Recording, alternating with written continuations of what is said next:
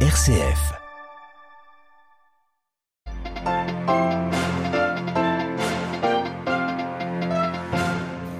Restriction des technologies de pointe comme les composants électriques et plafonnement sur le prix du pétrole russe. La Commission européenne annonce un nouveau train de sanctions contre la Russie. Il intervient au lendemain des référendums d'annexion des provinces pro-russes ukrainiennes. Moscou toujours plus isolé sur la scène internationale. La Russie a décidé de vendre du carburant et de la nourriture au régime des talibans afghans. Kaboul a officié l'accord ce mercredi. Nous retrouverons notre correspondant régional. À la une de ce journal également, l'ouverture de ce procès très attendu en Guinée-Conakry, celui du massacre du 28 septembre 2009, un besoin de justice très attendu par la société guinéenne. Et puis nous reviendrons sur l'audience générale du pape François ce matin, le Saint-Père qui a poursuivi son cycle de catéchèse autour de la prière. Radio Vatican, le journal, Olivier Bonnel. Bonsoir, la Russie toujours au centre de l'attention internationale au lendemain d'annexion les pro-russes d'Ukraine, le Donbass, mais aussi Kherson et Zaporizhia. L'Union européenne annonce de nouvelles sanctions. Elles avaient été annoncées la semaine passée en cas d'organisation de ces référendums. Les précisions de notre correspondant à Bruxelles, Pierre Benazé. Pour la présidence européenne, l'acre de référendum à Luhansk et Donetsk, la mobilisation ainsi que les du nouvelle balade pour L'Inde doit payer avec le chef de la diplomatie, Joseph Borrell. Elle a présenté ce mercredi un huitième paquet de sanctions qui, selon Ursula von der Leyen, doit faire perdre à la Russie pour 7 milliards Les exportations vers la Russie de nouvelles technologies de pointe restreintes par exemple pour certaines substances chimiques, des composants électroniques ou pour les avions. Surtout, l'Union européenne va suivre la recommandation du G7 et imposer un prix plafond pour le pétrole russe. Par ailleurs, il sera interdit à des ressortissants de l'Union de siéger dans des conseils d'administration de sociétés appartenant à l'État russe. En outre, les individus qui achètent des biens européens pour les revendre sur le marché russe seront soumis à des sanctions personnelles. Ces propositions pour un huitième paquet de sanctions sont donc maintenant entre les mains des 27 pays membres de l'UE qui vont devoir négocier entre eux et on sait déjà que la Hongrie a des réticences. Pierre Benazet, Bruxelles, RFI pour Radio Vatican. Dans la mer Baltique, le gaz fuit encore au niveau des gazoducs Nord Stream 1 et Nord Stream 2. Les images sont impressionnantes. Des fuites de méthane provoquées par des explosions provoquent de gigantesques bouillons repérés au large des côtes du Danemark. La diplomatie russe a exigé aujourd'hui que le président américain Joe Biden dise si les États-Unis étaient impliqués dans ces fuites de gaz. Une insinuation ridicule, a répondu la Maison Blanche. Du côté des pays scandinaves, on prend bien sûr cet incident très au sérieux. Les services de renseignement suédois ont été saisis aujourd'hui d'une enquête pour sabotage aggravé. Et puis en Finlande, le ministère des Affaires étrangères n'exclut pas qu'un acteur gouvernemental soit derrière ces fuites. Les autorités finlandaises qui vont enquêter sur tous les mouvements de navires dans la mer Baltique à proximité des gazoducs.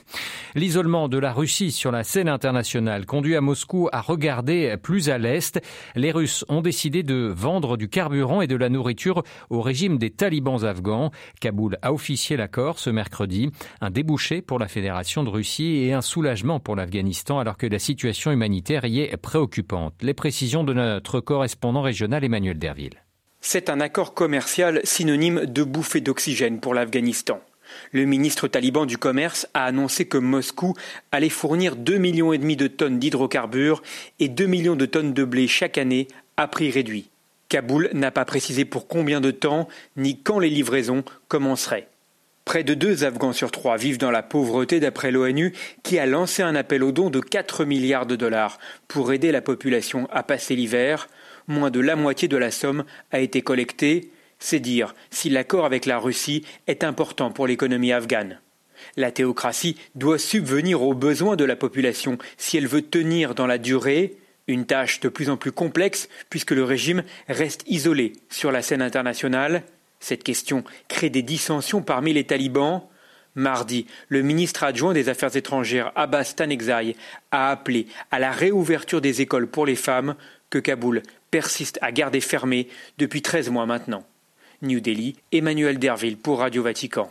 La répression se poursuit en Iran contre les manifestations qui depuis 12 jours maintenant défient le pouvoir islamiste. Le commandement de la police iranienne a haussé le ton ce mercredi, promettant que ses unités s'opposeraient avec toute leur force aux manifestants. La police iranienne qui dénonce les ennemis de la République islamique d'Iran et certains émeutiers qui cherchent à perturber l'ordre et la sécurité de la nation en utilisant tous les prétextes. La répression dans le pays a fait au moins 76 morts et plus de 1200 personnes ont été par ailleurs arrêtées.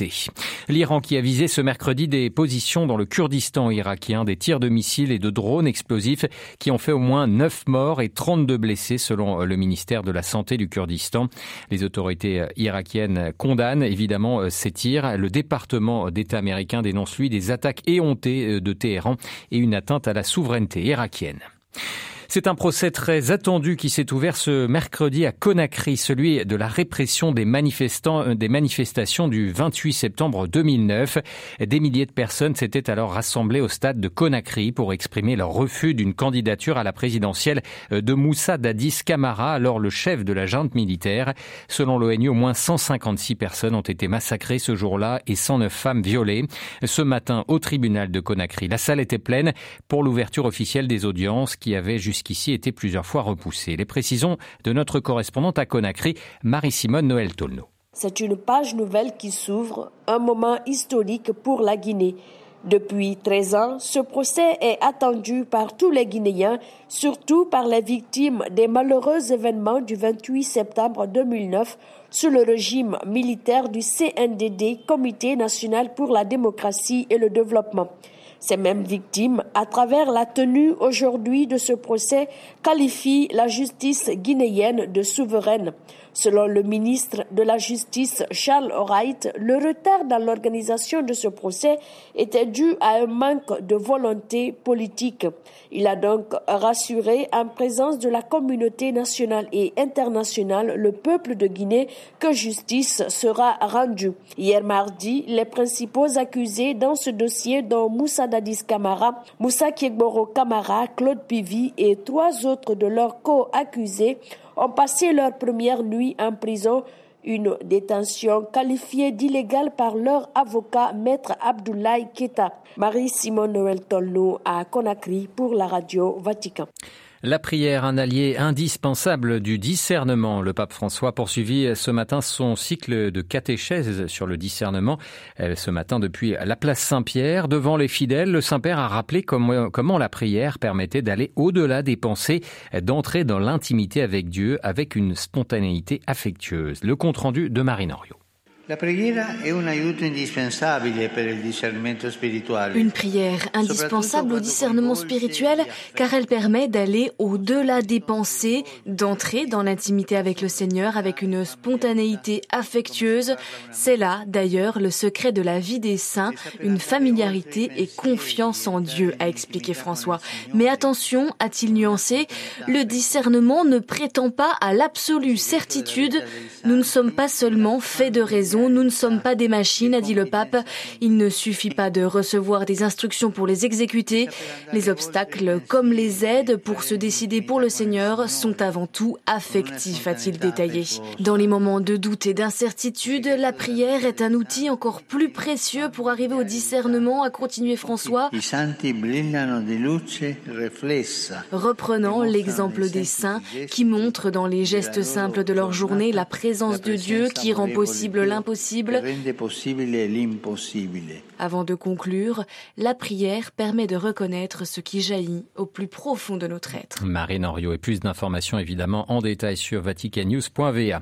Le pape François qui se rendra au Bahreïn du 3 au 6 novembre prochain. L'information a été officialisée ce mercredi par le, la salle de presse du Saint-Siège. François sera le premier pape à se rendre dans ce royaume du Golfe à majorité chiite mais dirigé par une dynastie sunnite. Le pape qui doit notamment participer à un forum de dialogue des civilisations intitulé Orient et Occident pour la coexistence humaine. François qui se rendra aussi dans la ville d'Awali où l'an dernier a été consacrée la, cathédrale Notre-Dame d'Arabie, une cathédrale construite sur un terrain offert en 2014 par le souverain de Bahreïn. Et puis un mot sur la fermeture annoncée de la Caritas en Algérie, une mesure conformément à la demande des pouvoirs publics algériens, relève l'archevêque d'Alger dans un communiqué qui dit prendre acte avec, prendre acte avec regret de cette décision. Les ponts ne sont pas coupés néanmoins entre les les autorités algériennes et l'Église catholique locale. Ainsi s'achève ce journal. Merci pour votre fidélité. Prochain rendez-vous de l'information, ce sera demain matin en direct de Rome à 8h30 bien sûr. Je vous souhaite une excellente soirée.